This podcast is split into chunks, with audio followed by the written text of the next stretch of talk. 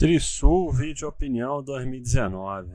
É, me surpreendeu de virar viável, mas pessoal, a gente botou os dados antigos dela, o pessoal está gostando dessa empresa.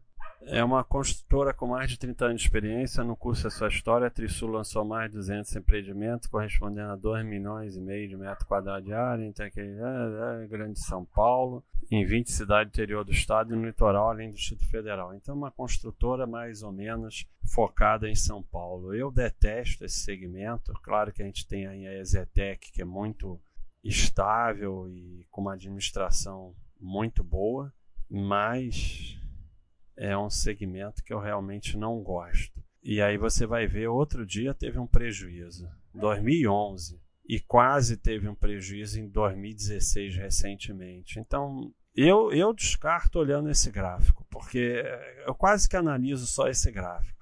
Prejuízo em 2011, 2016 bateu na trave de ter um prejuízo.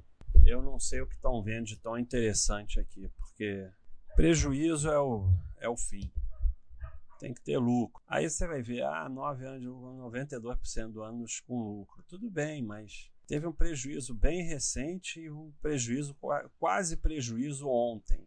Então, para mim não é interessante. Ela, ela aparentemente vem se equilibrando, né, tentando seguir aí um estilo Exetec trabalhando sem dívida, porque o que ferra essas construtoras é que elas trabalham com dívida imensa e, e tem períodos muito bons, mas aí depois se enrolam todas. Né? É um segmento muito complicado e muito ruim. Né? A maior parte do segmento é bem complicado. Vamos ver o rating.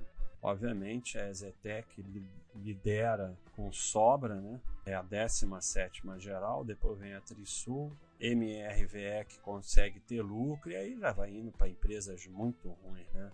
Tenda, JHS, empresa que toda hora está tendo prejuízo e muita empresa desse segmento. Né? Algumas praticamente falidas, né? essas últimas aqui, mas empresas muito ruins. Né? Até MR, MRVE ainda consegue ter lucro e tal. Depois vira tudo cachorrinho vermelho. Né? Mas é, é, um segmento bem complicado. Quando eu vejo num segmento complicado uma empresa que teve prejuízo outro dia, mas numa época de dívida alta, né, e que agora ela até equilibrou a dívida, pode ser que seja realmente uma empresa que esteja querendo ter uma gestão parecida com a da Exetec, mais responsável, com isso vai se tornar uma empresa é, de lucros mais consistentes. Então, acho que para quem aceita o segmento, vale o estudo, sim, vale o acompanhamento. Mas é um segmento bem complicado, pessoal. É isso aí. Um abração.